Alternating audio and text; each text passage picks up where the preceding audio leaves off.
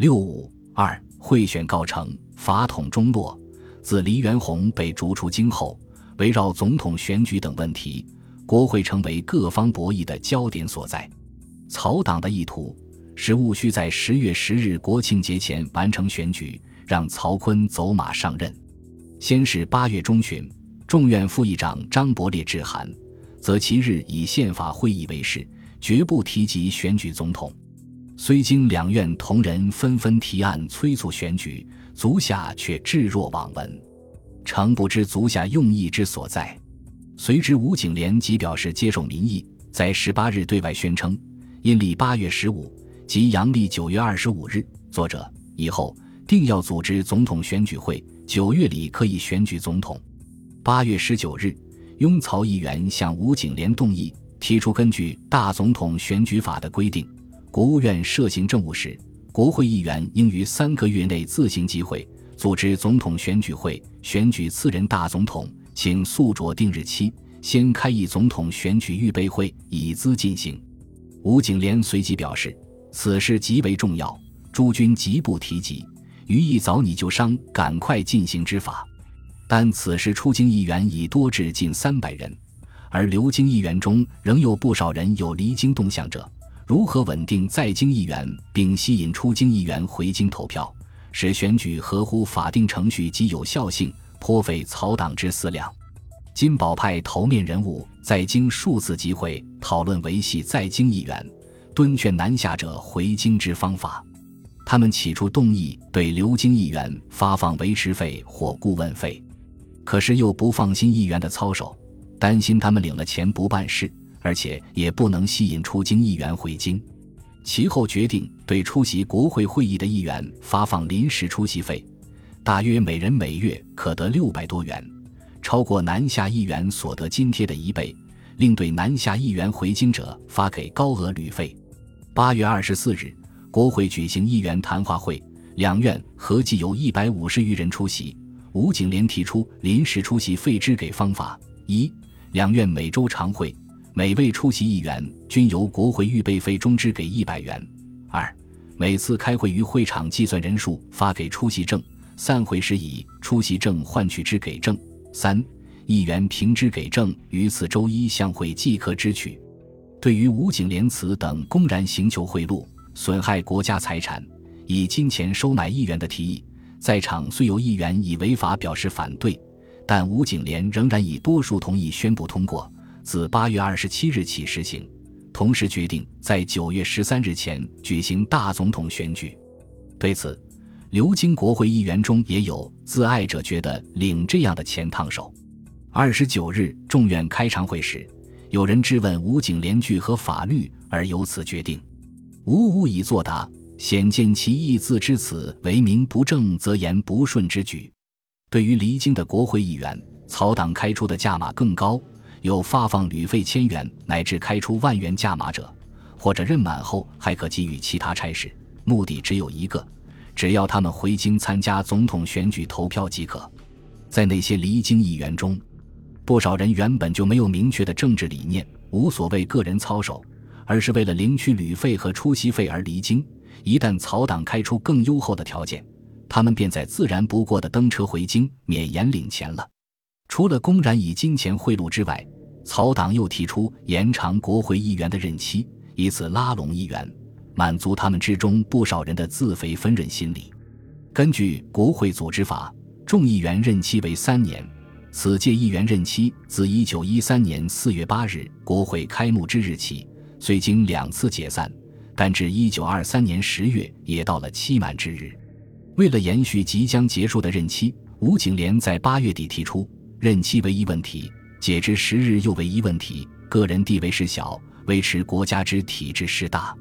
所望国家秩序早日恢复，大选早日关成。在新议员未机会之前一日，现议员不容轻言去职。随后有议员提出修正国会组织法，将众议员任期修改为：议员职务应自下次依法选举完成，开会前一日解除之。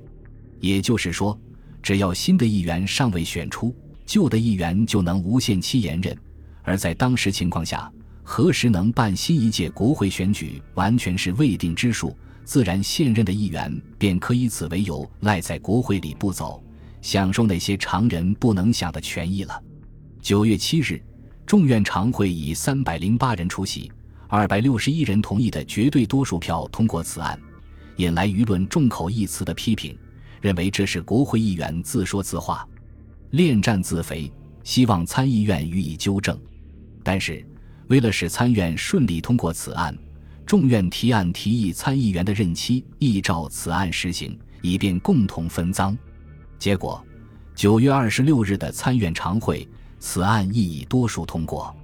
不过，此案送交北京政府后，吴佩孚表示反对。北京政府搁于外界的强烈批评，也不敢贸然公布。然而，国会两院议员却以此作为总统选举的交换条件。经多日争执，十月四日，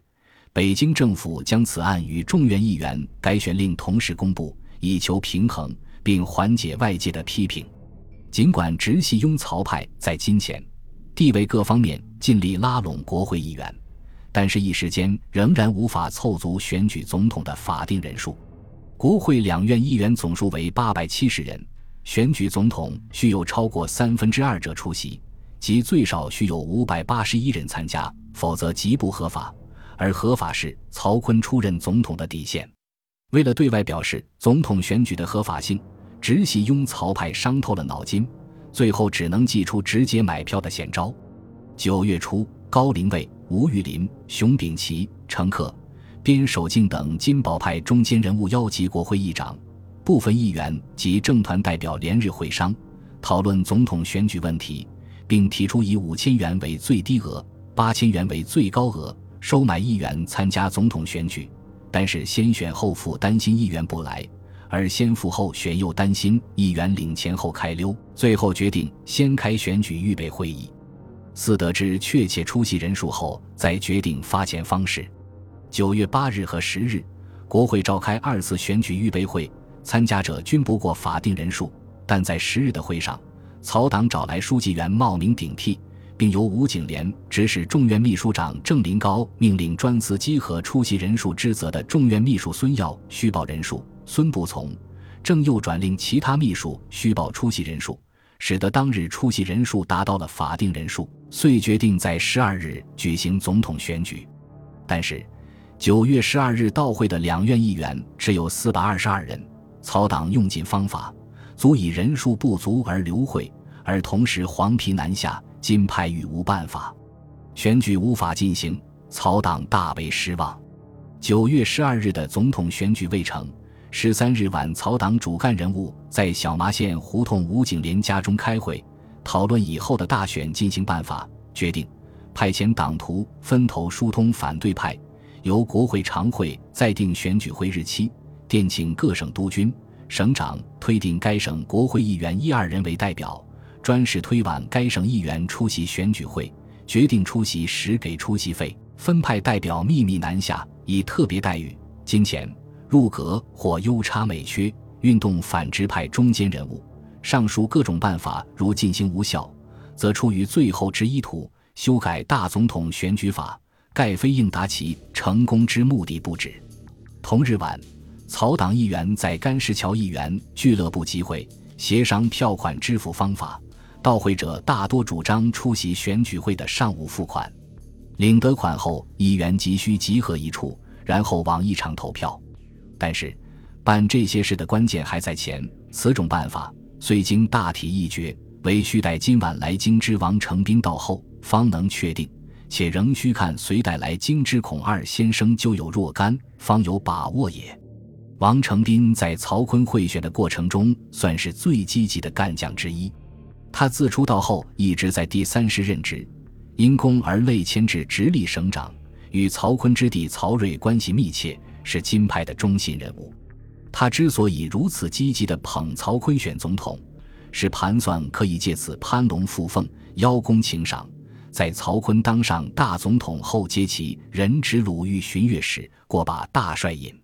办理总统选举，尤其是需要拉人投票的选举，当然得要钱。不仅选举诸事离不开钱，最关键的是收买离京国会议员回京选举，更需要花大笔的钱。而北京政府的财政不仅没有余款用于选举，就是对各部署机关欠薪及各军欠饷、紧急军警积欠，均已一筹莫展。